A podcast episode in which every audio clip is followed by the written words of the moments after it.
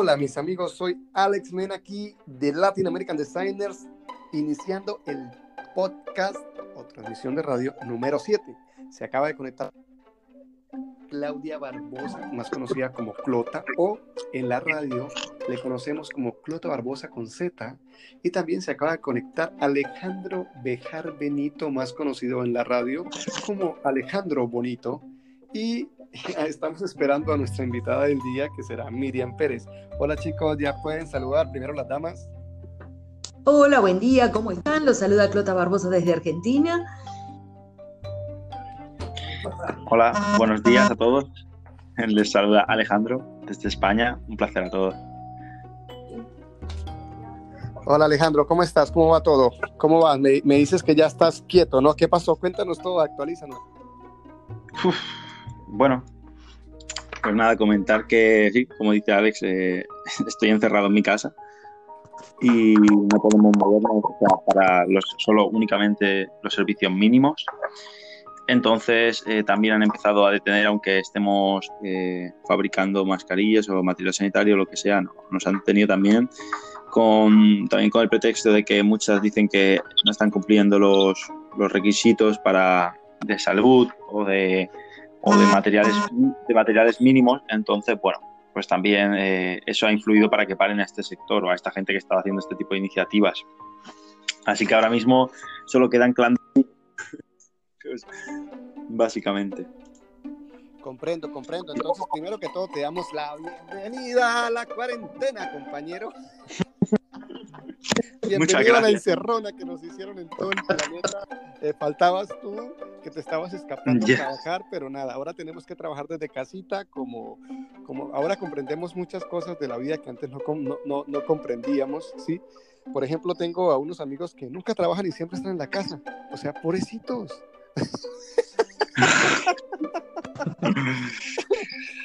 Pero bueno, por lo menos podrían salir. Ahora es que ya ni a tomar el sol. Ya ni a tomar el sol. No, y fíjate que exactamente, me escuché la conferencia de un científico que es de la NASA. Eh, bueno, ya les contaré. es un, un conocido mío, estaba en conferencias en vivo con él. Y es tan certero lo que dice que de verdad me pegó y el tema de tomar el sol me lo tomé muy en serio. Ayer me tomé el sol, literal, literal tomé el sol pero aquí no hay, aquí el balcón está cerrado por ventanas, las ventanas que hay, hay un ventanal grande y en ese ventanal grande, pues, ¿qué hice? Pues moví cortinas, me, moví persianas y me senté y me estuve de pie y recibí sol como lo como como como los como, como cuando están secando cuando están secando la ropa como las plantas eso como las plantas recibí sol como las plantas porque es una vitamina que no se puede procesar, que hay, hay vitaminas que el cuerpo no procesa también eh, ingiriéndolas como recibiéndolas por la piel. Entonces, pues me, me, sumé a esa iniciativa y subiendo defensas. Les cuento que Miriam no se ha podido conectar, entonces eh, está nuestra queridísima Clota Barbosa con Z. Eh, cuéntanos cómo está la situación de Argentina. Me dicen que acaban de alargar eh, la cuarentena o cómo está. Cuéntame. Y el clima y todo. Sí, Sí, así es. Este, acaban de extender la cuarentena, son 14 días más. Eh, durante, eh, o sea, en las ciudades no hay gente en la calle, simplemente a la mañana, que por ahí van a hacer algunos mandados, e incluso se están ofreciendo muchos servicios para que los ancianos no se muevan de la casa. Eh, se les dan instrucciones cómo recibir la mercadería o cómo recibir este, lo que han pedido. La Municipalidad de La Plata ha puesto eh, un número a disposición, un numerito de, de tres este, para cuando, cuando, cuando Clota dice La Plata no está hablando de efectivo, no está hablando de money, no está hablando de está hablando de que ella vive ella vive sumergida en el dinero, o sea, sumergida en la money, en, en la plata. Así es. Ciudad de La Plata, capital de la provincia de Buenos Aires. Es la capital de Buenos Aires, no tenía la más remota ya, yo pensé que era como... Y Buenos Aires, y Buenos Aires es la capital de la República Argentina. Exacto, yo pensé que La Plata era un rinconcito de Buenos Aires, pero resultó ser la capital, ¿ves? Qué interesante. O sea que Buenos, Aires, en Buenos Aires lo que hay es plata. Sí, sí. y si no, hacemos aparecer. Chicos, les cuento que, no, no aparece nuestra compañera Miriam. Eh, bueno, entonces sigamos escuchando. Clotita, alarguémoslo y hagámoslo nosotros. Y si Miriam no se pudo conectar, porque ayer bregó muchísimo, cuando logramos hacer ya las pruebas finales, ella, ah, ¿sabes qué pudo pasar?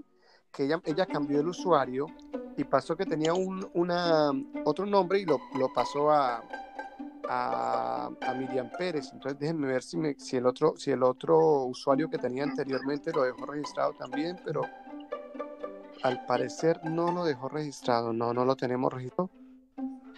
No, no, no está registrado. Entonces, vamos a ver. Estoy invitando a José, a ver si José, ah, ya, ya, dice que Miriam apareció, ya dijo hola, creo que también había, también se había tomado una pausa, estos alumnos tan, tan, tan desordenados que yo tengo, que cuando se van uno, se, llegan dos, y cuando se van dos, llega el uno, no, no, no. Bueno, es verdad, parecemos alumnos del kinder. Sí, bueno, para los que nos están oyendo, nosotros somos Latin American Designers. Este es el grupo de podcast, o sea, el grupo eh, encargado del tema de la radio. Y pues tenemos algunos invitados como los que tenemos el día de hoy, que se acaba de sumar Miriam Pérez, muchacho. Bienvenida, Miriam. Hola, Alex, buen día. Miriam, en línea tenemos a Clota Barbosa, a Clota Barbosa con Z y tenemos a Alejandro Bonito, Alejandro Benito de España, que era el que estábamos eh, haciendo, mejor dicho, todos los esfuerzos para poderlo localizar y ya lo tenemos en casa, juicioso, ya no puede salir más. Lamentablemente no puede salir más porque de verdad que estaba haciendo una labor, estamos haciendo una labor espectacular. Alejandro, cuéntale un poquito así como, ella ya escuchó el podcast anterior, así que solamente como para la audiencia que no ha escuchado el podcast anterior, un resumen de lo que estabas haciendo y que ya no se puede hacer y por qué no se puede hacer. Bueno, pues nada, eh, como comentamos ya en el, en el otro capítulo, eh, comenzamos una iniciativa para, para, desarrollar material sanitario, bueno, que fue muy costosa porque eh, por parte del gobierno no conseguimos localizar apoyos y por parte, digamos, de la gente, pues tampoco fue una gran campaña, pero no como esperábamos.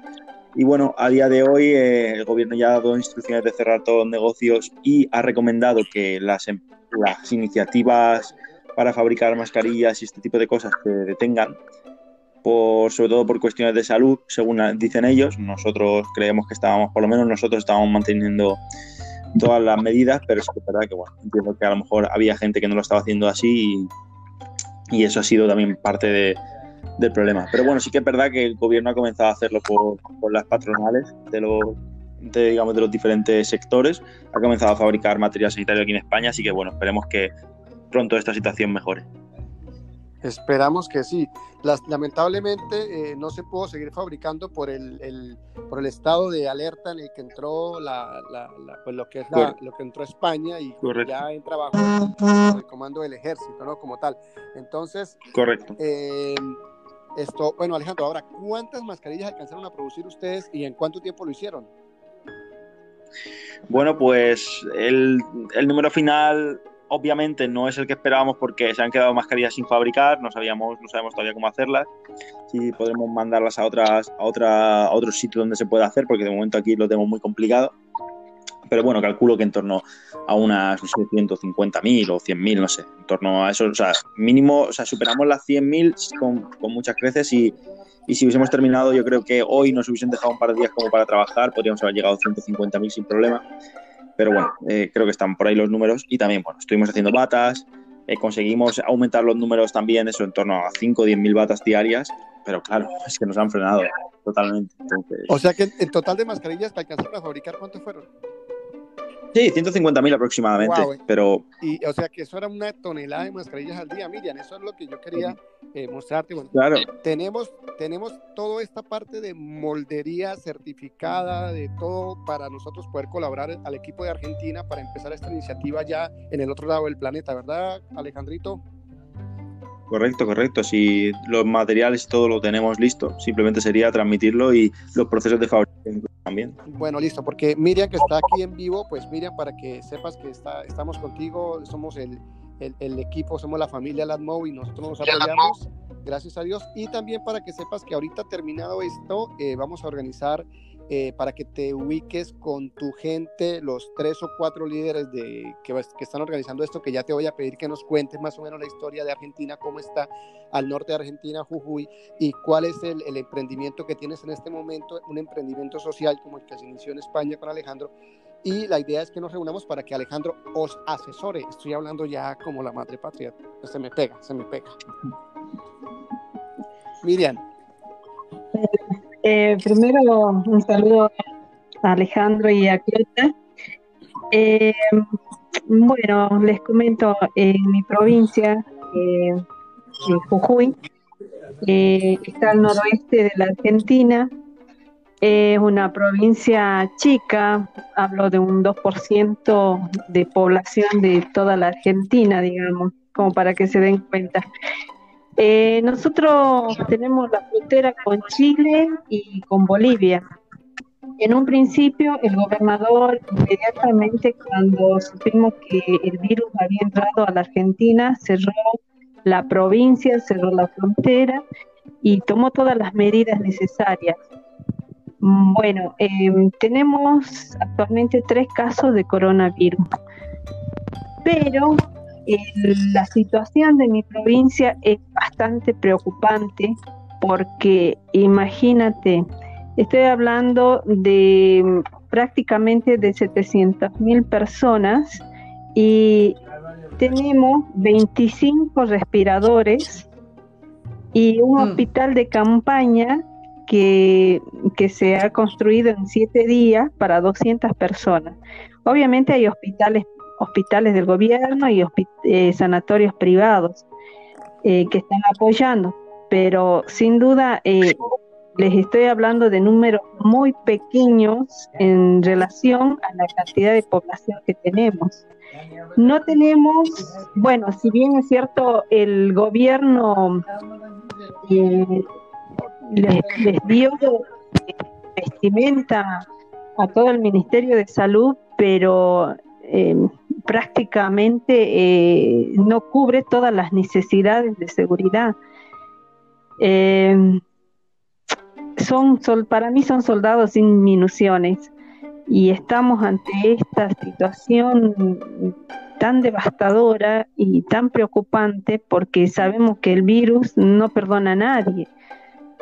Y bueno, yo desde, desde mi preocupación y ante un llamado de, del pedido de una doctora que trabaja en el hospital de niños, que sacó por Facebook el pedido de, a, la, comunidad de, insumos y de voluntades para poder coser la, vestimenta. Eh, bueno, me pongo en contacto con ella y yo empiezo una campaña acá en mi barrio. Em, tuve muy buena respuesta porque el centro vecinal me apoyó en esta iniciativa y bueno, pude juntar este dinero y también voluntades para coser. Eh, actualmente tengo, tengo la tela que, que es lo que hay. Por ahí este, no podemos hablar de insumos que sean los que corresponden eh, por ahí también es un error y es preocupante, pero es lo que hay en la provincia.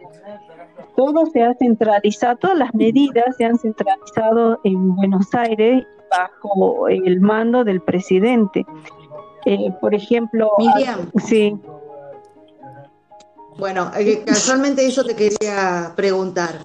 Yo no me acuerdo si es tu provincia o es otra provincia en la cual el ministro de Salud de la Nación eh, habían realizado una compra de una determinada cantidad de respiradores y esa provincia que hizo la compra solamente recibió tres respiradores. Exactamente, fue la de mi provincia, sí. El gobernador mandó a comprar 100 respiradores.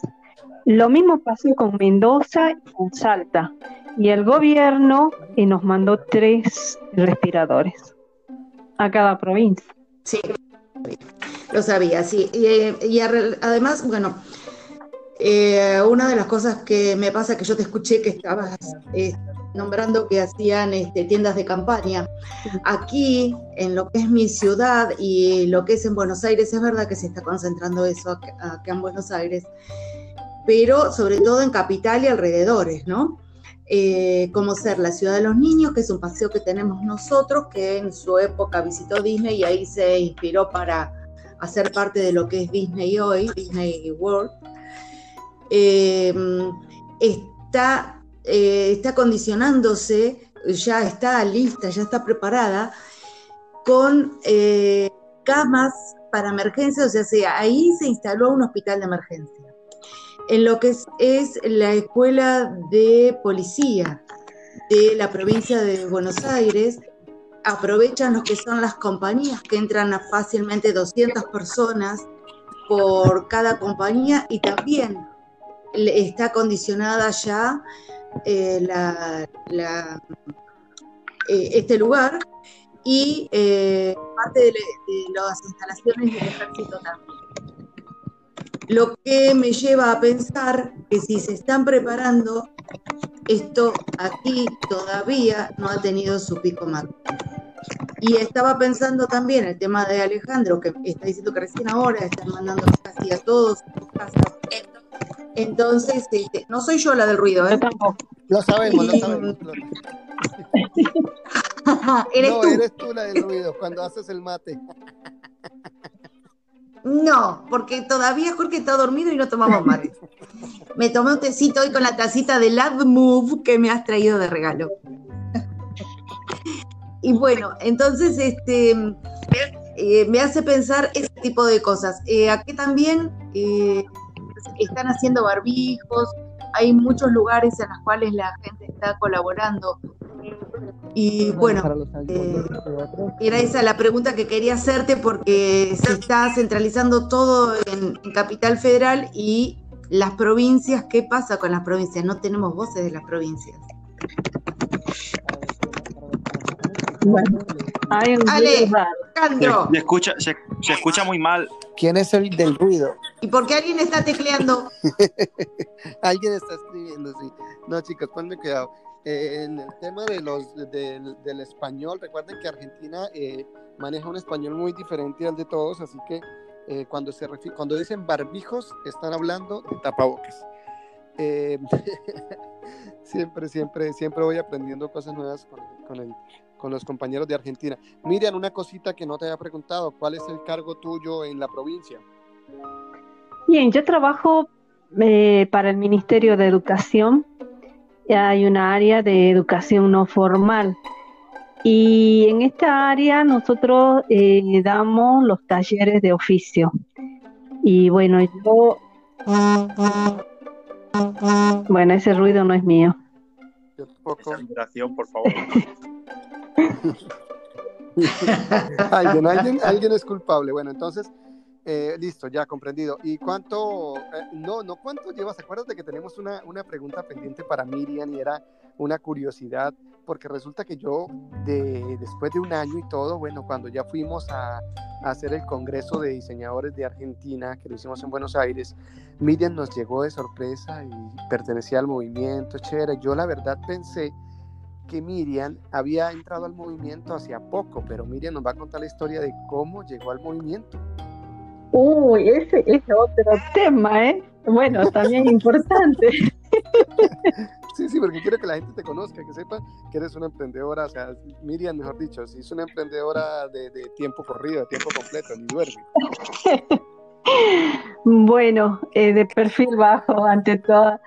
Eh, bueno, eh, mi inquietud por este mundo maravilloso que es del calzado, bueno, eh, como les iba comentando, yo trabajo en estos talleres de oficio y lo que yo hago es dar clases de confección de calzados.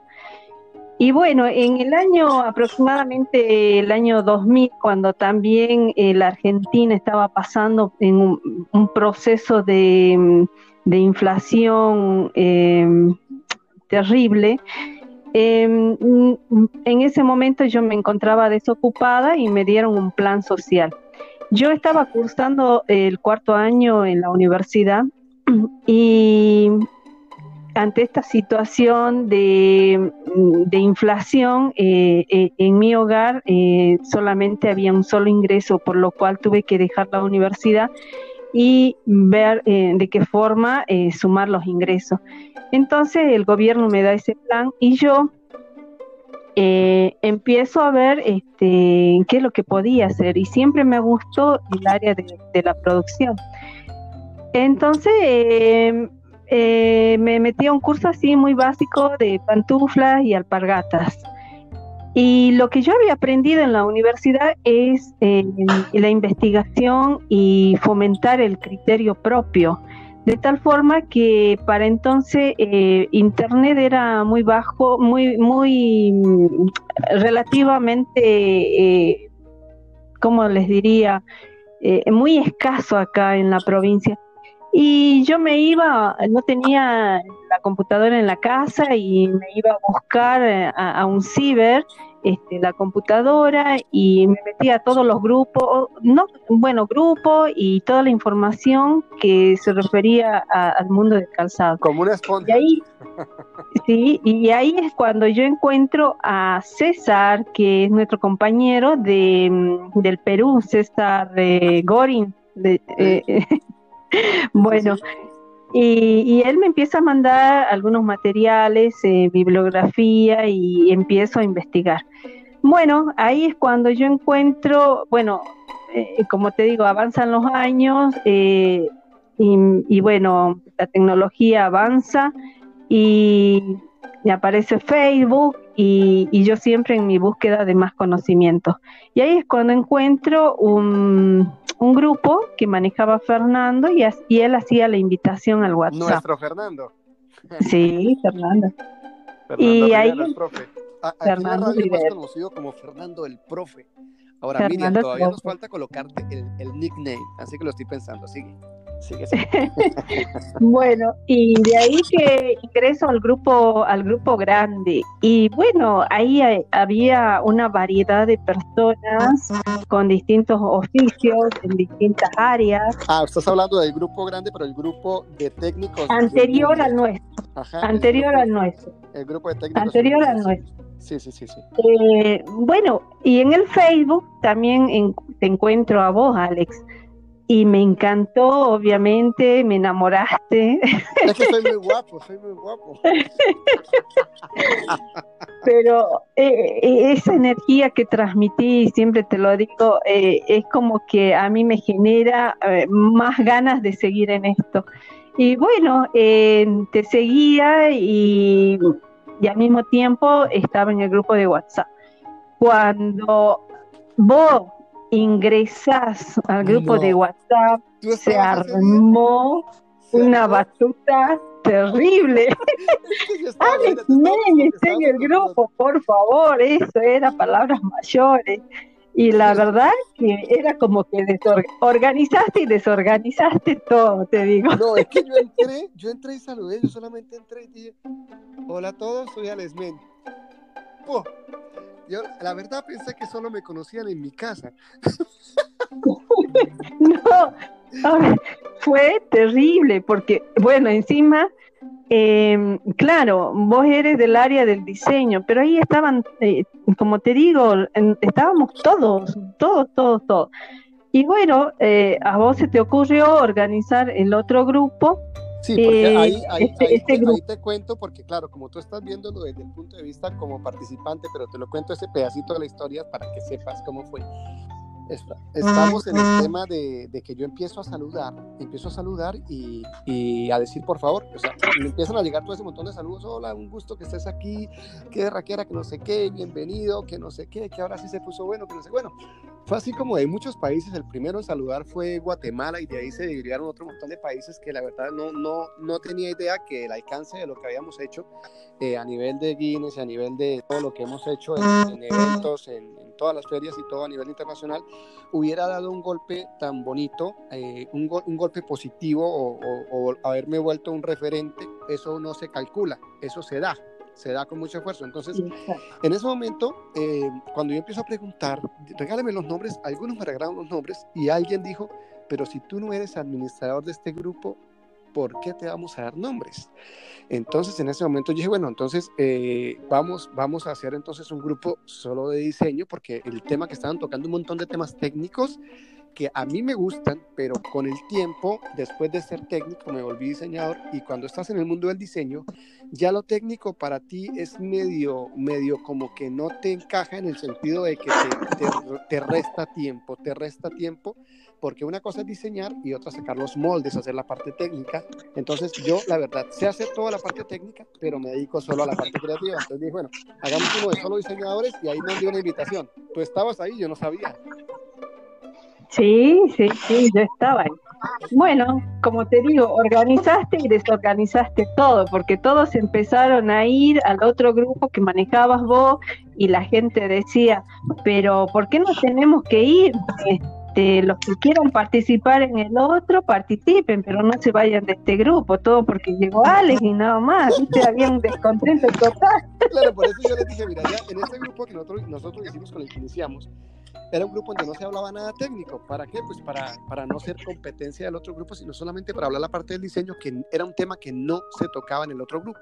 O sea, no hablaban de diseño, no hablaban de creatividad, no hablaban de esa parte que es como la semillita, porque si no tenemos diseño, pues ¿de qué sirven los técnicos? Mm, necesitamos primero que todo es necesitamos el diseño, el diseño. Entonces de ahí nace eh, el grupo y después nos organizamos, nos conocemos, entra, entra, entra, se entra a formar como una especie de familia donde formamos a los VIP, a, a, los, a, los, a los líderes de cada país, un miembro líder en cada país, llegamos a 29 países y luego se arma todo esto que tenemos actualmente, esta estructura tan, tan bonita que es el, el, movimiento latinoamericano, que en este momento estamos enseñando, estamos dando enseñanza gratis por lo del tema de cuarentena. Estoy aquí, montamos un estudio acá y tú, bueno, yo sé que por todo este tema Miriam estaba dentro de la enseñanza y tuvo que retirarse porque no le da tiempo con ese emprendimiento nuevo.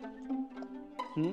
Así es, así es. Eh, eh, tuve todas las ganas de, de, estar en el grupo hasta que ese día que yo iba a participar en, eh, en la primera clase eh, salió este llamado de, de, la campaña solidaria y, y, me metí de lleno. Y mi cabeza estaba más acá que allá. Se nos salió Clota y no me di cuenta. Dame un segundo, vamos a invitar de nuevo a Clotita. Enviar invitación, listo. Eh, bueno, entonces. Ah, mira que se acaba de conectar don Héctor Ramos. Hello. Hola, don Héctor, ¿cómo estás? Muy bien. ¿Tú cómo te va? Bien, bien, sí, señor. Aquí estamos entrevistando a nuestra amiga Miriam. Eh, don Héctor, es que no, no, no supe a qué horas, a qué horas, eh, a qué horas eh, envié la invitación, pero bienvenido. ¿Cómo estás? ¿Cómo te va? ¿En qué país se encuentra? Por aquí, por aquí todavía en cuarentena, mi hermano. Ah, don Héctor, no, don Antonio. Así es. Ah, claro, pero es que claro, me sale Héctor aquí. Digo, pero ¿cuál Héctor? Yo me quedé sonando. Don Héctor, don Antonio Ramos es un, es un miembro del movimiento. Él es, es, de la parte de la parte de, de administrativa y es el, el, que maneja la, lo que es El Salvador, ¿sí? Eh, que lamentablemente pues, lo queríamos también entrevistar, así que yo creo que vamos a dejar la entrevista tuya para el siguiente podcast porque es muy interesante para que la gente sepa toda tu historia, lo que está pasando, lo que está pasando en El Salvador, el por qué estás en cuarentena actualmente y todo lo que te ha sucedido, que ha sido, mejor dicho, don, don, don Antonio sí está en el curso. ¿Cómo te ha parecido el curso de diseño? Excelente, excelente. Muchas técnicas que a veces uno no sabe. Bueno,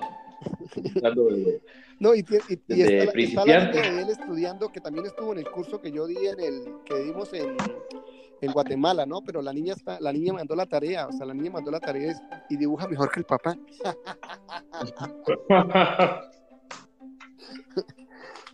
Ay, no, ahora, ahora se nos, se, nos, se nos va saliendo porque se pierde la señal. Entonces, don Antonio, te enviamos un fuerte abrazo, un saludo. Si quieres, te puedes quedar escuchando en línea, pero entonces ahora seguimos con el tema de Miriam y te dejamos para el próximo podcast. un abrazo, mi hermano, hasta El Salvador. Cuídense. A ver, Alejandro Bejar Benito, invitado de nuevo Alejandro, que se, se, le cayó la esta, acaba de entrar. Hola Alejandro, te, te habías quedado por fuera. y se, se nos, ¿Sí? sí, se, te habías quedado por pues, fuera. Y se Ay, nos, y hola, y, yo no.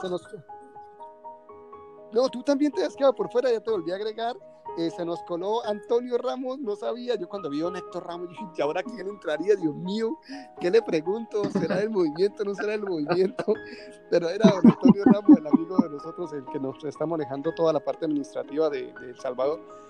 Entonces estábamos con Miriam, donde Miriam ya, ya nos contó más o menos la historia de que ella es miembro fundador, porque una vez cuando, no me acuerdo por qué fue que yo dije, Miriam, una de las miembros nuevos del movimiento, dijo, pero si yo nací con el movimiento.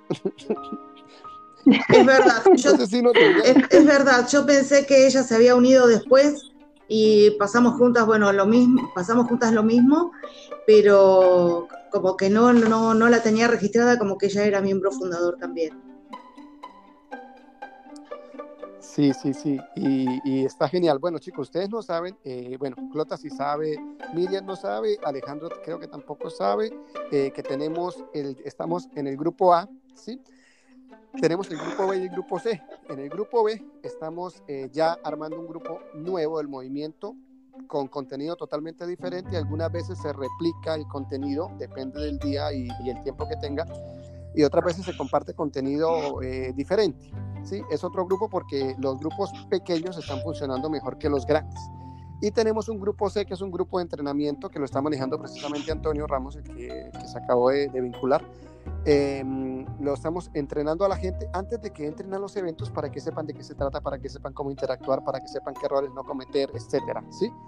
Y eh, actualmente tengo un plan, un plan, un plan de tener el grupo A, el B, el C y el D. El D sería el de entrenamiento, el grupo B y el C serían los que estoy manejando actualmente, que son el, o sea, dividir el movimiento en los dos grupos para hacer pequeña separación de gentes, que no hayan tantísimas personas en un grupo. ¿Por qué? Porque a veces cuando uno dice, eh, bueno, abrimos el muro para saludos, te llegan 500 mensajes solo de saludos. Entonces, o sea, si, si los separamos por grupos, el único que va a estar bombardeado somos nosotros los de administración, que tenemos que tener un celular poderoso para soportar ese montón de texto, como en las viejas épocas del, del, de las viejas épocas del club. ¿Te acuerdas, Clota? Sí, 500 mensajes por día. 500 mensajes mínimo, eso era mínimo de, por día, por eso nos conocemos también. Bueno, Alejandro, entonces ahora dejamos que Alejandro nos hable un ratito. Alejandro, ya entiende la situación de Miriam, eh, ¿cómo crees que puedes colaborar en la distancia? Aparte de que no se te olvide que también tenemos que Alejandro está saturado de trabajo, él nunca para, es como yo, y aparte es mi hermano, entonces nunca va a parar, entonces, Alejandro, tienes dos compromisos ahorita súper fuertes con el movimiento. Es ayudar a Miriam para que el norte de Argentina, en la provincia de Jujuy, puedan tener estas, es, todos estos implementos de, de, salud que necesitan de carácter urgente y tú que tienes el conocimiento, la experiencia, que lo viviste, que lo sabes hacer, que sabes cómo, eh, dónde ponen las garzas y cómo ponen las garzas, le vas, necesitamos, y te necesitamos también porque tú eres el director de la academia. Y ahorita precisamente estoy trabajando súper fuerte. Ahora te voy a pasar el documento que acabamos de terminar eh, con Lizaraki, que está brutal, o sea, está espectacular lo que es el primer curso de diseño. Eh, ya, ya, les leo un momentito, aquí como, dame, dame un segundito, lo leo. Eh, dice así, dame un segundito, dice así. curso de nivelación en diseño de calzado. ¿sí? ¿Por qué de nivelación? Porque tenemos diseñadores desde, desde nivel 1.5 hasta nivel 5, o sea que nosotros calificamos hasta el 5. Entonces tenemos diseñadores de todos los niveles y pues estamos haciendo como una nivelación con ellos para lograr tener el resultado que queremos, que es diseñadores emergentes, LADMO. ¿sí? En lo cual estamos enseñando, es un curso gratuito, estamos enseñando por cuarentena, dice iniciativa gratuita en apoyo a la cuarentena. En este curso aprenderás conceptos básicos de diseño en hormas con técnica EasyLast, bueno, hormas, accesorios, un montón de cosas ahí súper chéveres, pero para que sepan que ya casi lo, ya tenemos casi el documento perfecto. Entonces, en este momento vamos a darle la palabra a Alejandro porque el coach no se calla. Mirta Legrand parece. Está bien, está bien, sí. Nuestro coach es, una persona que le gusta transmitir y a nosotros nos gusta escucharle. bueno, pues por partes. Vamos a empezar por partes. Eh, creo que el caso de Miriam y ayudar a, un, o un miembro del movimiento y a más, que espero que, que podamos ayudar porque al final el contenido que vamos a generarlo para ella será aplicable básicamente a casi todas las personas y todas las situaciones. Entonces esto va a ser una parte importante y, me siento súper afortunado de poder, de poder ayudarlos. Y segundo, y creo que parte más importante, que en estos momentos en los que pasamos y tenemos la posibilidad de poder eh, aumentar o, dar esa, esa, carencia que hay ahora mismo, que la gente no puede formarse, no puede seguir aprendiendo, aunque sí, pueden hacerlo de forma autodidacta en Internet, pero sobre todo poder ayudarlos ¿no? con todo este tema, que es un tema más, más complicado, saber dónde están, dónde enfocarse y dónde, dónde poder aprender bien. Entonces todo esto va a ser, desde luego, una gran tarea y, y tengo ganas de empezar. Entonces, creo que esto como resumen y lo más importante ahora que, como comentaba, es ayudar a Miriam, creo que que la parte más, más importante o la principal es saber cómo va a evolucionar la, situación de Argentina. O sea, es decir, creo que no puedo o no podríamos ayudarla sin saber eso exactamente, porque como comprenderás, aquí teníamos puestos unos procesos y unos funcionamientos estábamos con unas iniciativas y nos han frenado.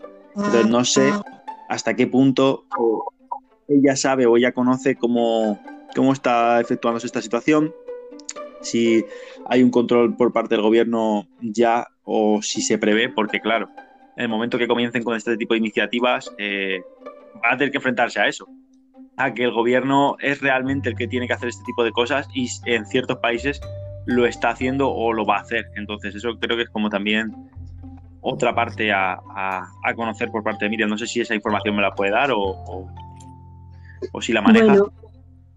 Eh, hasta donde yo tengo conocimiento, eh, Mira, eh, como todo esto es tan nuevo, nos tomó tan de sorpresa, el gobierno políticamente hasta ahora lo que nos está demostrando es que el presidente toma las decisiones y, las provincias tenemos que acatar lo que él dice.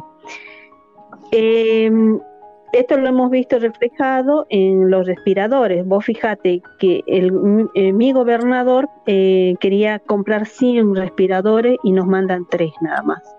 Por lo cual, eh, pienso que cualquier cosa que llegue al país, primero lo va a manejar el presidente y, y él va a distribuir a las provincias. Hmm. Pero ¿sabes qué me sorprende las cifras? O sea, estamos hablando de un país que tiene cualquier cantidad de millones de habitantes en riesgo y hablan de 100, como si fuera un pueblito. Sí. Claro. Sí. correcto. Mira, aquí en España eh, hemos tenido una iniciativa que no sé también si en Latinoamérica, no conozco, eh, pero estamos teniendo iniciativas de gente que a través de impresoras 3D están fabricando respiradores. Sí, sí, sí, sí, sí, eh, hay un movimiento acá en Salta, que es otra provincia, que la tenemos a dos horas de distancia, y ellos eh, sacaron eh, esta iniciativa de, de respiradores con 3D. Sí, sí, desde luego creo que es como esa parte, porque además el tema de poder fabricar, que es un poco a lo que yo me refiero, el tema de 3D, o sea, de desarrollar, por ejemplo, respiradores, es mucho más fácil porque cada uno en su casa fabrica una pieza, luego se manda a un sitio donde una persona puede ensamblarlo y luego donde se mandan donde un sitio se necesita. ¿Cuál es el problema que estamos teniendo con el tema de fabricación de material sanitario? Que necesitamos mucha gente. Es decir, una persona, nosotros tenemos calculado una mujer, eh, nosotros hicimos un patrón muy básico para las batas, pero una mujer podía terminar como unas 20 batas en no sé, un turno de cuatro horas. Por lo tanto, estamos hablando de una mujer trabajando ocho horas podría llegar a hacer 40 eh, batas. Cosa que sí, que dice, bueno, es una mujer, 40 batas, pero claro, eh, es un tiempo muy preciado, pero es muy, son muy pocas realmente para las necesidades que hay. Como dice Alex, las cifras son de millones de personas y de miles y miles de infectados. Entonces, eh, aquí en España lo que estamos viendo es eso, ¿no? Que los ritmos que llevábamos necesitábamos mucha gente, esa gente necesita, como que necesitaba demasiada infraestructura y esa infraestructura ponía mucho en riesgo a muchas personas. Entonces también era como la parte más, más complicada, ¿no? Salvar ese, ese salto de no contagiar más haciendo cosas buenas, porque aunque estemos intentando hacer cosas buenas, si eh, hacemos que se propague más el virus, es peor al final, ¿no? Entonces también es donde, entras, donde entra esta parte de eh, cómo hacerlo para evitar los máximos contactos. O sea, es decir, poder hacer como que mujeres que hagan ese tipo de cosas no tengan contactos con otras personas. es, esa es la parte, digamos, para mí más crucial o más importante. O sea, que, que el proyecto no se convierta en un proyecto de, que la gente se pueda contagiar también, ¿me entiendes? correcto, correcto. ¿Y cómo hicieron en España para, para esa parte, para que nos compartas tu experiencia? Eso es lo que yo quería comentar. Al principio nosotros comenzamos con nosotros, digamos, nuestra iniciativa o la gente que estaba bajo mi mando, sí que desde el principio se tomaron todas las medidas. Pues muy pocas porque, claro, no queríamos que en la misma empresa tuviéramos gente, estábamos cinco personas. ¿Vale? Pero sí que es verdad que la semana pasada, el último día que trabajábamos, éramos una infraestructura de unas 60 o 70 personas. y el equipo fuera, o sea, cada uno. reunir a nivel de todo lo que fue el proyecto completo, ¿cuántas personas trabajaron? no sé, pueden ser más de 200 o 300 personas. Bastantes. Bueno, síguenos contando, papi. Seguimos.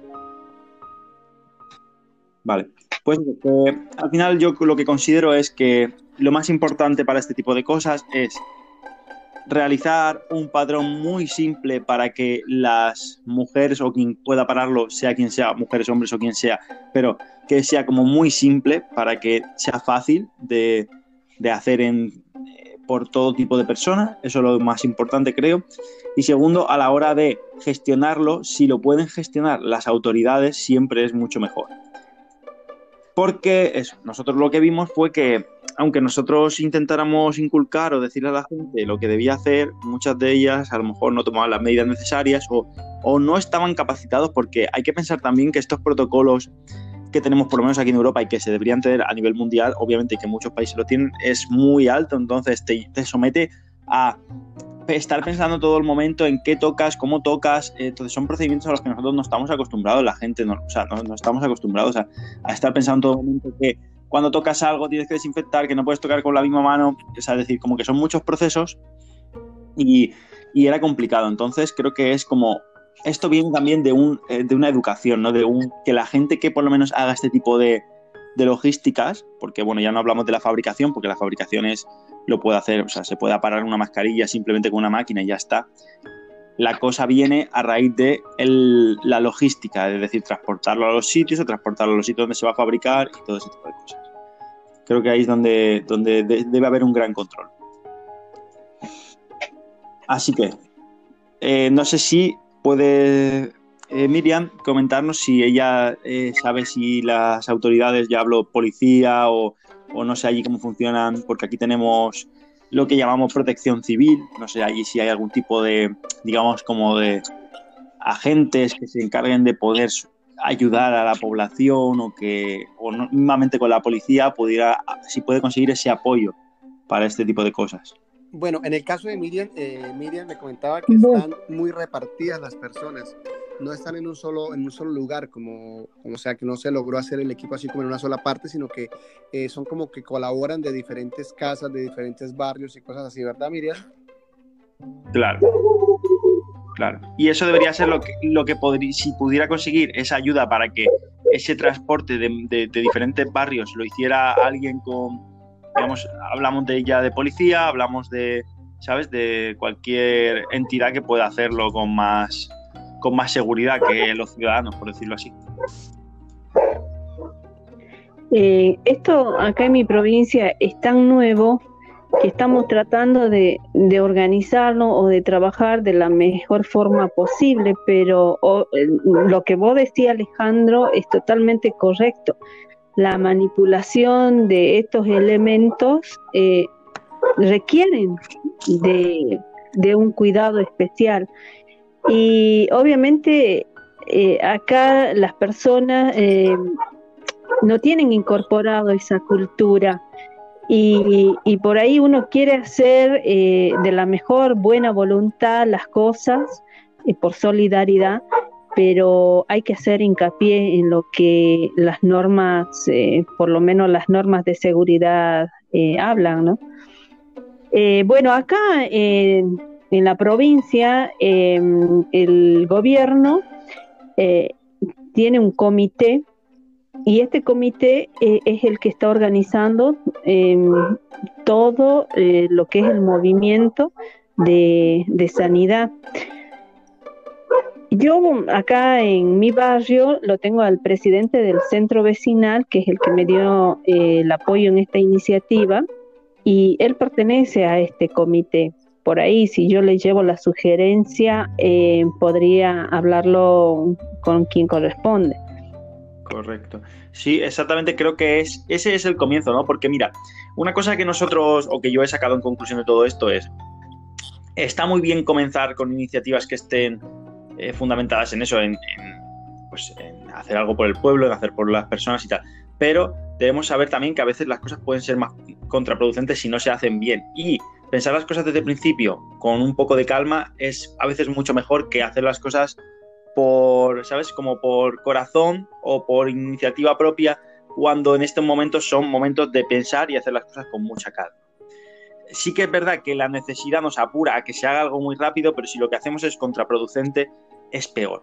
Entonces, creo que para este tipo de iniciativas lo más importante es contar con el con un apoyo por lo menos de forma logística, es decir, que hayan, o sea, que cuatro o cinco personas sean formadas para los protocolos de entrega de ese material y que la gente que lo reciba, es decir, la gente que vaya a, trabajar en ese material, esté también un poco advertida de qué tiene que hacerse. ¿Por qué? Realizando una, una o sea, manteniendo un poco eh, las mascarillas en stand-by, es decir, paradas durante unos días después de manipularse, el virus desaparece. Por lo tanto, se pueden como fabricar eh, una cantidad, apartarlas y saber que dos días ya son útiles y un poco ir marcando esos protocolos, porque lo importante ahora mismo es evitar contagios. Por eso se están haciendo las cuarentenas. Entonces, si hacemos protocolos de seguridad eh, básicos o estándar que hayan realizado en el proyecto de España que nos puedas eh, apoyar con Miriam para que Miriam los implemente todos, por favor. Correcto.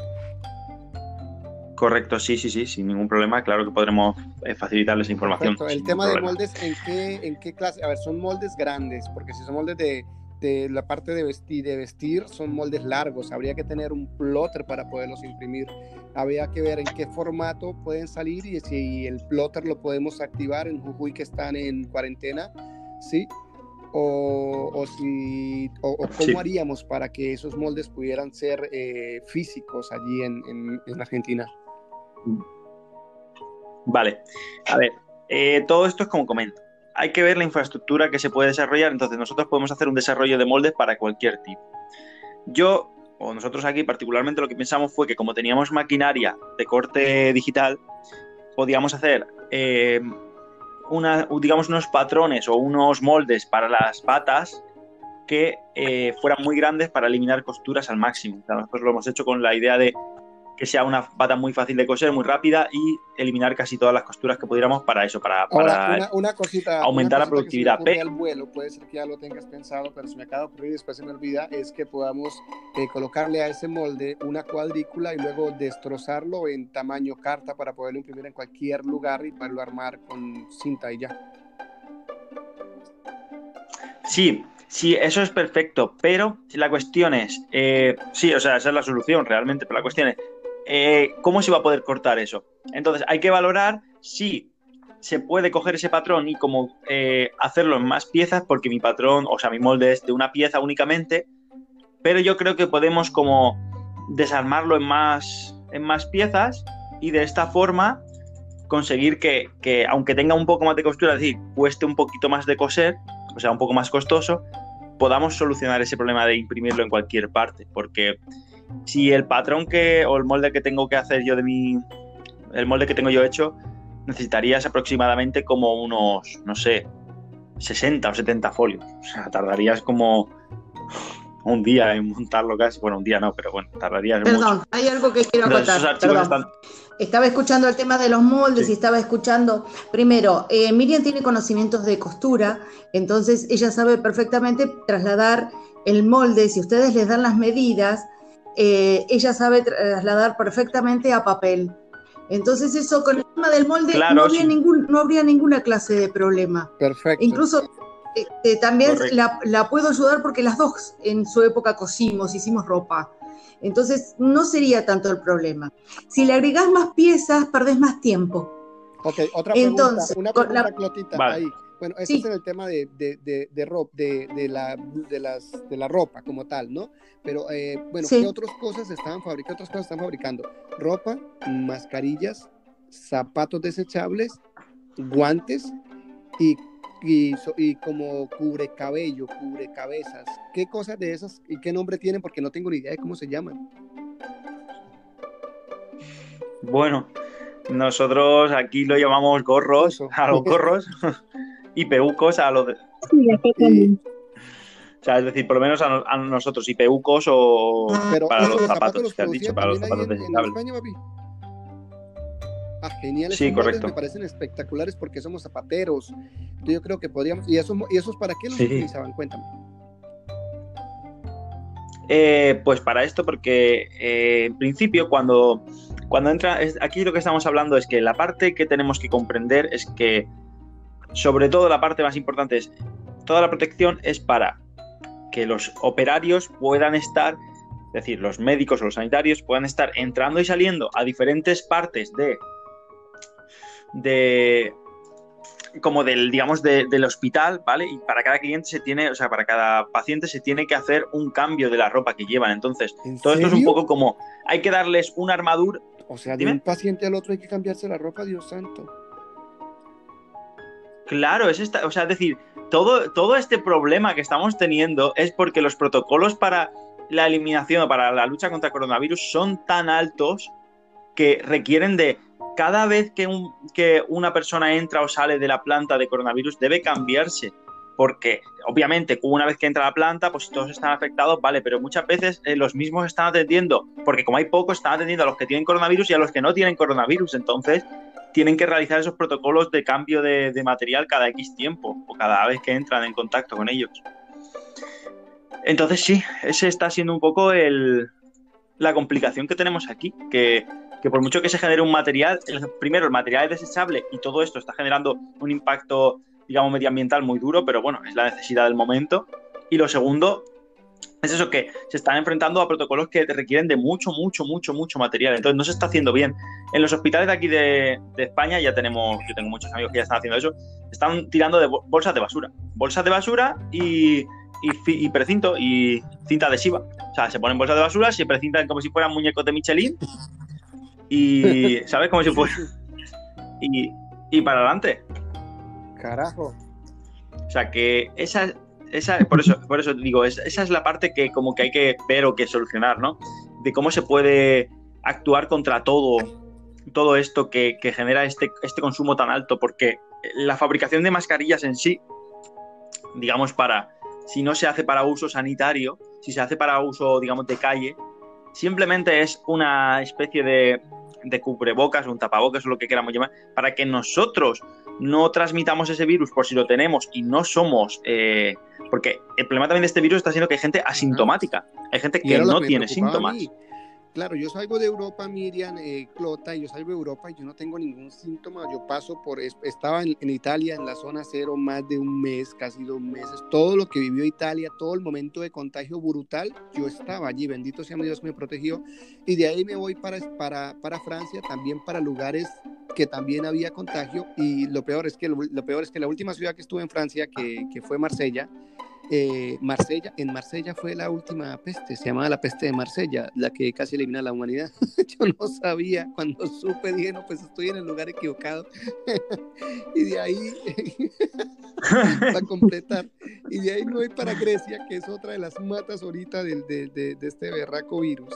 Y, y, claro, paso por todo esto y llego acá a, a Estambul, logro, logro con todas las estrategias eh, muy latinas de, de con, eh, pasando con el pasaporte que no tenía sellos de allí, pasando, o sea, haciendo la entrevista muy bien, muy bien preparado, porque eso sí, llevo tantísimos años en esto y pues ya más o menos sé moverme para no poderme, para no quedarme en la cuarentena del aeropuerto.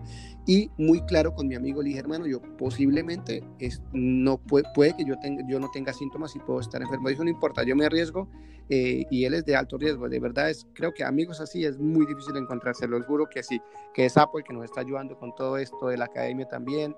Y, está como, como, como, es él, él siempre ha sido así conmigo, es como mi papá, como mi hermano mayor.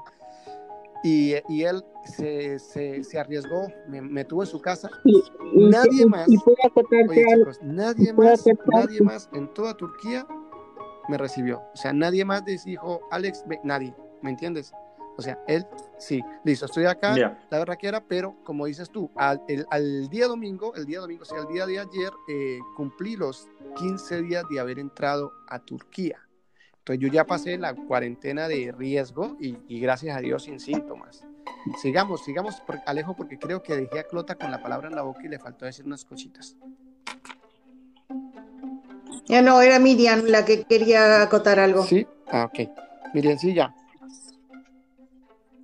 Eh, sí, decía que creo que todo el movimiento le tiene mucha gratitud a la persona que te recibió con tanto cariño. Sí, desde luego. Y aparte nos está ayudando con la enseñanza, fue el que nos dio la, la pauta de los 45-15, que vamos a, a partir de hoy se maneja 45-15, clases de 45 a 15 de descanso.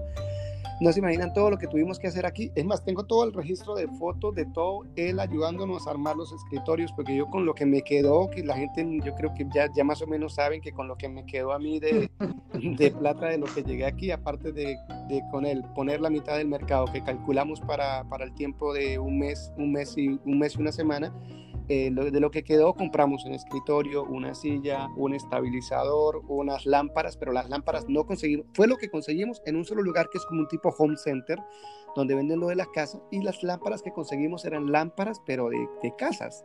Entonces esas lámparas tuvimos con cartón y con papel metálico y papel, eh, papel transparente y cinta y todo, tuvimos que adaptarlas a que fuera luz buena para poder hacer los videos en vivo que están funcionando muy bien con el feedback que se llaman, ahora se me olvidó el nombre, que, el nombre técnico de los videos con feedback, ¿cómo se llaman? Eh, profe, profe director.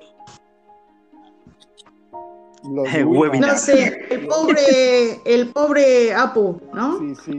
Eh, eh, tengo un montón de fotos del pobre Apu trabajando. Así que, este, no sé, Apo. No, y Apo le damos. Apu es, es el de los Simpsons. En voy a organizar a ver cómo le damos un regalo. Es, es, demasiado genial. Aparte, es el que le da el tiempo, el que me da tiempo a mí para poder trabajar en movimiento. Él se encarga de todo. Él no me deja hacer absolutamente nada.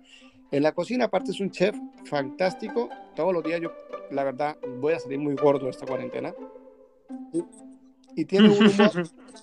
Además, la comida turca. Tiene un humor fantástico. O sea, Apo tiene un humor fantástico. Siempre está sonriente. O sea, cuando yo sea bien, cuando yo esté grande, yo quiero ser como Apo. O sea, siempre he sido, digo, cuando yo quiero ser como Apo. Tiene su pequeñita acá en Estambul, que es donde compartimos. Tenemos la casa grande, que es así, es una historia que hay un, todo un podcast para contar la historia de cómo tenemos una casa en la playa de Estambul. que no tienen ni idea de todo lo que nos, costó. Y, y, tenemos acá como, como esa parte de, de, la familia y no importa, en cualquier momento que alguien del movimiento llegue aquí, hay un APO, tenemos, bendito sea mi Dios, traductor, camioneta para transportarnos, guía turística, tenemos si queremos ir a Capadocia, donde sea, pero eso lo volamos después de superar la crisis del apocalipsis. Chicos, entonces cualquier detalle que haya quedado en línea, porque ya, ya llegamos al tiempo límite de la transmisión que es una hora. Dile a Apo que lo quiero mucho porque es muy posible que sea una de las primeras en llegar. Así será. Amo Turquía. por favor, yo también yo extrañaba muchísimo esto, en serio. Y a pesar de que no he podido salir, pero yo extrañaba este ambiente, el sentir cuatro veces al día eh, todas las mezquitas de alrededor que yo estoy, eh, todas las casas quedan al mínimo de, de 60, perdón, de al mínimo de 100 metros de una mezquita y activan los altavoces y ponen esa música como, como, como antigua turca que, que vibra el ambiente, el trinar, la, temperatura me encanta acá, la alimentación es espectacular y aquí casi el 50% de los ingredientes que encontramos aquí no los hay en América Latina, entonces digamos que uno llega acá y, literalmente es como cambiar de mundo, ¿sí? Entonces quedamos con Miriam, que Miriam nos iba a dar una acotación, ahora, ahora ya pasamos en contacto directo entre Miriam y Alejandro para ya eh, pasar a, proceder y a ejecutar. Y después hacemos otro podcast para que Miriam nos cuente cómo va avanzando y cómo va todo. Perfecto. Bueno, te doy la palabra, Alejandro.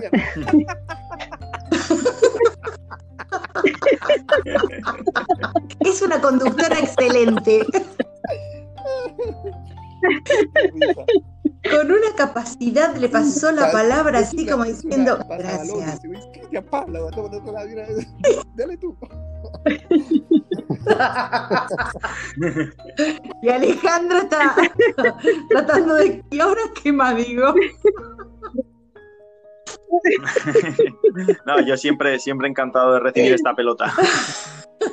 Sí, sí, se saca. Mira que yo hablo mucho, pero ustedes dos son terribles. Sí, la verdad que sí. No nos, no puedes juntar, no nos puedes juntar. No. En, directo somos mucho peores. Para que me silencien a mí.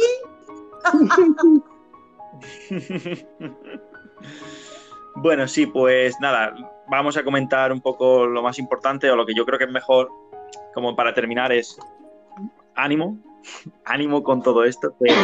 sobre todo, lo más importante que yo puedo recalcar es, si aprendemos a manejar los protocolos de seguridad, es lo más efectivo que se puede hacer ahora mismo. Y creo que empezar a hacer de algún tipo de, forma, ya hablo de documentos o hablo de vídeos o hablo de, mismo trabajo a, través de videollamadas para a la gente de mayor riesgo o a la gente que está en contacto con riesgo o incluso a la gente que está haciendo este tipo de protocolos o de iniciativas de, ayudar a los demás que aprendan a manejar bien estos protocolos, que aprendan a manejar bien eh, la seguridad de, este, con este virus o los protocolos que tienes que hacer, creo que eso es mucho más importante que cualquier otra cosa ahora mismo, ¿sabes? Porque si lo más importante es evitar el contagio, si aumentamos los protocolos y hacemos los protocolos bien, es menos importante que no tengamos ese material, digamos, a nivel de calle, a nivel, digamos, de población los sanitarios sí que la necesitan y por eso nosotros aquí lo que hicimos desde el principio fue como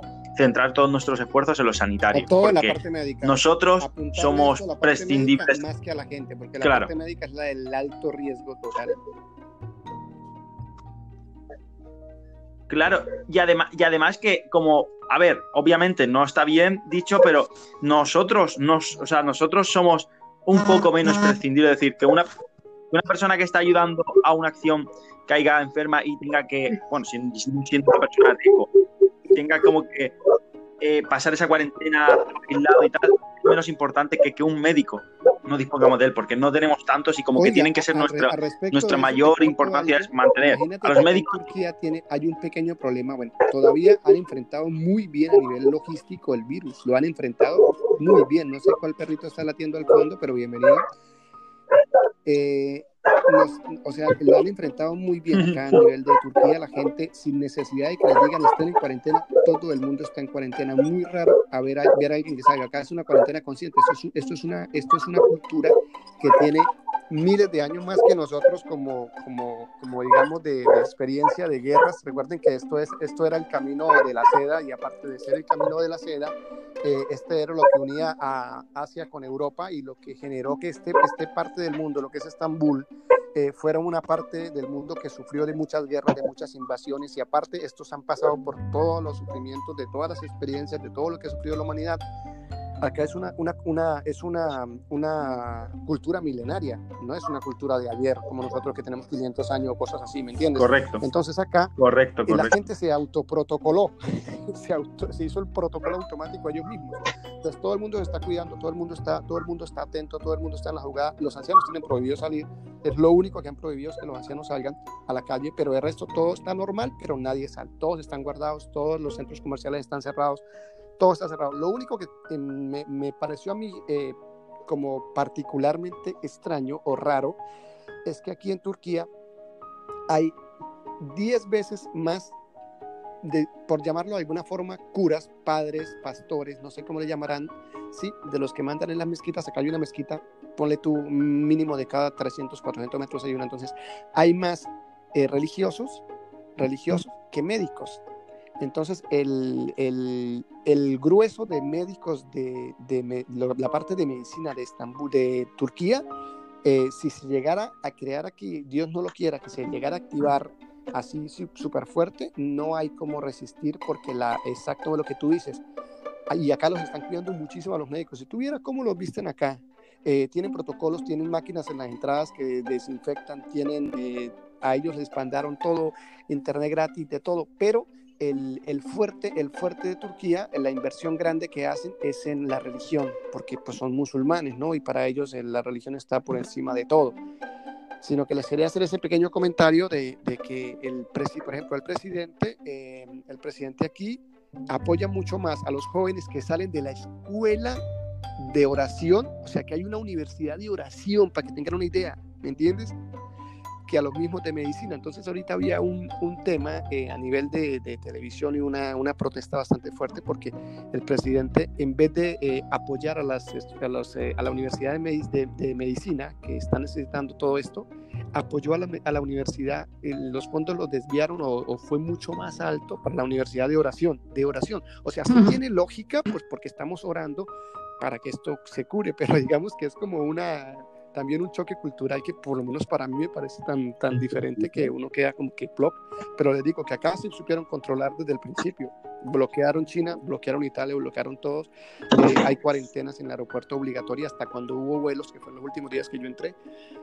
Se calcula que hay más de 30 mil personas en cuarentena obligatoria que entraron por el aeropuerto eh, y que venían de ciertos lugares. Entonces, para que tengan una idea de, de que, y acá cuando digan dar una orden, acá es una orden, es ley. Acá no es como los latinos que nos pasamos las órdenes y hacemos lo que, como dice Alejandro, y hacemos lo que nos sale de las narices. no, acá sí. Es verdad. Alex, hago una, hago una consulta. ¿Es verdad que en, determinadas calles hay las cabinas sanitizantes o eso eh, fue algo que las están fabricando, pero para las entradas de los centros de los centros comerciales, la parte de comida, la parte de, ir a comprar mercado, van a colocar solo unos arcos. Yo, eh, yo, yo tomé el video, yo tomé el video, lo subí, no, no lo subí, yo tengo que más pasar. Eh, hicieron ese que circula es el video de, la, prueba, digamos. Lo están fabricando apenas y lo van a colocar en la entrada de los supermercados para que la gente está, y van a prohibir que los, los, la gente en el supermercado, internamente en los supermercados, entre sin mascarilla, porque cuando entran sin mascarilla y hablan, pues esto cae en las frutas, cae en la comida y, se, y se, está generando eso. Acá nosotros, por lo menos acá en, en, la casa donde yo estoy, Apo ya sabe todo el, el, el, protocolo.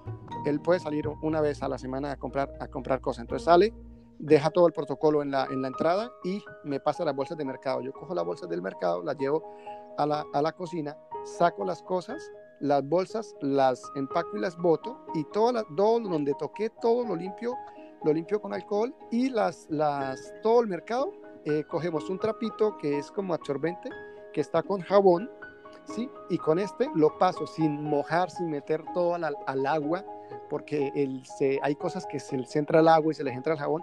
Pasamos este trapito con jabón y luego un trapito húmedo y quitamos el jabón. Y así hemos hecho estos días para protegerlo, porque más que todo para protegerlo a él, porque digamos, en el, yo, yo me considero súper, o sea, ya, aparte que ya sobreviví a Italia a la zona cero, o sea, yo, yo creo que yo tengo unas defensas muy bárbaras.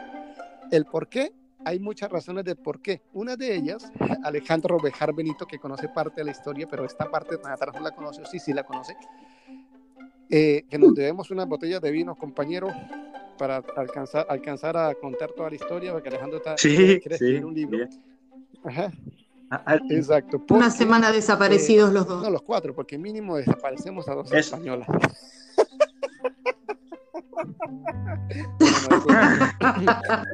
Entonces, eh, claro. No bebo, así que yo sería totalmente inútil, no bebo. pues imagínate. Cuando, cuando es mi nacimiento, soy gemelo. Claro. Soy gemelo, o sea, viene mi hermano conmigo. Eh, salgo primero yo. Al, al salir eh, y nacer en el campo, no se sabe que son dos niños y normalmente el campesino se ahoga el segundo se ahoga. Por eso hay pocos campesinos, gente del campo con partera, que sea gemelo, porque las parteras mm, no, no todas pueden llegar a saber que son dos niños. Entonces el segundo se ahoga. Yo nací de tres libras y mi hermano nació de nueve.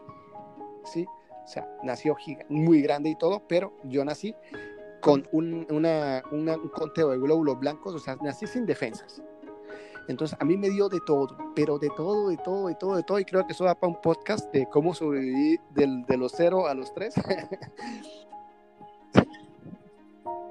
Bueno, ya, ya, ya, te dije, Alex, que no quede para un podcast, yo creo que da para un bestseller. Claro, al haber pasado por todas las enfermedades posibles para un niño, al no tener defensas, eh, y que sobreviví milagro eh, siete meses hospitalizado, eh, y los doctores dijeron que lo que me había salvado era lo mismo que a Burns de Los Simpsons, que tenía tantas enfermedades dentro que las enfermedades estaban combatiendo entre ellas y por eso yo no había muerto. Entonces, de cuando eso, para que me vean a mí enfermo es muy difícil. A mí, gracias a Dios, gracias a Dios tengo esas defensas, pero igual me estoy cuidando muchísimo. Yo, Alija Clota, estamos con el té, con el bicarbonato de sodio y limón, estamos tomándonos los 35 milímetros diarios de aceite de oliva y estamos haciendo todos los protocolos de alimentación. Aquí, aparte de la alimentación de Turquía, es muy verde, entonces eso me ayuda muchísimo también para alcalinizar el cuerpo. Sí, estoy tomando el solecito, o sea, que uno se tiene que cuidar, tiene que cuidar, o sea, no puede tampoco confiarse en que tiene buenas defensas y, hágale a ver qué nos pasa, a ver si nos pasa o no nos pasa, hay que cuidarse, ¿sí? Entonces, chicos, yo creo que por ahora vamos a, No, no se juega con eso, no se juega con eso. Luego Clotita y luego Alejandro se despiden, van saliendo, se despiden, van saliendo, se despiden, van saliendo y, eh, y, y, qué, y, que, y ya queda el podcast. Yo me despido, soy Alex Men, el coach, somos Latin American Designers y aquí se despide nuestra compañera Miriam.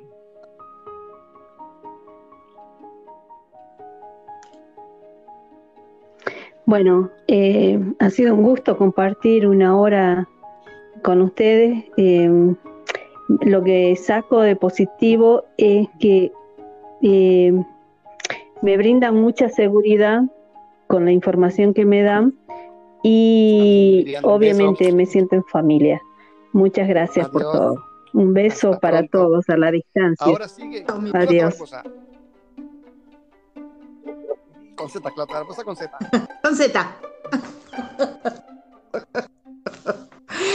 Bueno, en realidad este, cada eh, episodio que hacemos es cada vez más rico. Eh, nosotros yo considero que estamos entrando en una nueva era. La otra vez me llegó algo por, WhatsApp que decía que cada 100 años hay una pandemia. Entonces nosotros creo que estamos empezando una nueva era. Nos hacía falta lo que es el respeto hacia el otro, lo que es la unión, lo que es la educación, lo que es el compañerismo, lo que es otra vez estar juntos y ver que el dinero que tenemos no es importante y realzar esos valores que teníamos ahí dormiditos. Así que, yo comprendí ahorita que el dinero que tenemos no es importante, pero sí es importante haber ahorrado un poquito.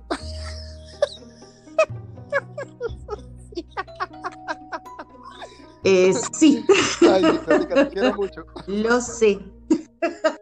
y yo también necesito ahorrar otro poquito porque tengo que ir, tengo que ir para allá. Este, pero es verdad, eh, acá no hay nada. Eh, se ven los casos, qué sé yo, no sé, alguien que viene de surfear de otro país y viene y cruza todo nuestro país y no le importa, entonces se escapa, eh, sigue, no, o sea, la falta de respeto al otro, la falta de consideración al otro. Y además, corriendo el riesgo de que la vida de todos, incluso la de esta persona que es joven, eh, la vida de todos está en riesgo, eso hay que aprenderlo. Y no hay plata, no hay dinero que pague una vida. Así que, así que bueno, este, creo que esta nueva era nosotros eh, estamos aprendiendo otras cosas. Y cuando decías de Turquía, yo decía, esta gente viene con costumbres de 100 em, años antes. ¿Por qué? Porque si cada 100 años tuvimos una pandemia, ellos también la pasaron. Exacto, exacto. Entonces, el dejar el calzado afuera, el dejar las cosas em, en, la entrada, eso que se cuidan ellos, eso también ha sido aprendido en algún momento. Entonces, quizás es algo... Exacto. Y quizás nosotros también le heredemos. Yo, eh, acá tenemos todo en la puerta, los calzados están en la puerta, la ropa nos la sacamos en la puerta, entramos y, nos lavamos bien las manos casi hasta el codo, tipo médico, de, el alcohol. De la puerta para afuera. Nosotros nunca confesamos. Ay, mi amor, te envío un fuerte abrazo hasta Argentina. Claro. Y como decimos en el movimiento, un abrazo tan grande como la distancia que nos separa. Ahora le... Vale, mi amor, un abrazo. Separa. chao, chicos. Alejandro Bejar Bonito. Un placer. Chao, chao. Oh. bueno, pues sí. Eh, nada, un placer estar en estas charlas con vosotros y sobre todo, como digo siempre, mucho ánimo que esto lo vamos a pasar todos. Y de esto, como es una cosa que decía Clota, vamos a salir reforzados y cambiados, creo que el mundo en general cambia y nosotros vamos a cambiar con él. Entonces, qué mejor que estar preparados para, para esto, eh, empezar con negocios o poder enfrentar otro tipo de negocios, crecer, aprender y saber enfrentar el nuevo ciclo que nos espera, que, que, nos trae muchos cambios y creo que ahora sí no podemos decir que no trae muchos cambios porque obviamente ya nos ha demostrado que sí que trae muchos tema de la academia en este momento y bueno, 50 mil cosas más, entonces me, cuando yo termine la despedida te digo ya y tú cuelgas porque tú eres el que corta la esta o yo lo corto. No, más bien yo lo corto que es más fácil. Alejandro, un fuerte abrazo mi hermano y un saludo para todos los miembros de Latin American Designers. Nos vemos en la próxima edición en la próxima transmisión, en el próximo programa de radio. Somos Danmo. Chao.